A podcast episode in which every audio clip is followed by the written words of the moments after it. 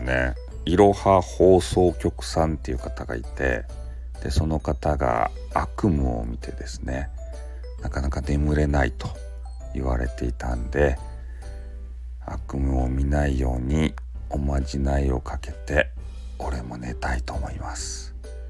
じゃあ行きます。いろは放送局さん。悪夢見るな。悪夢を悪夢を見るな。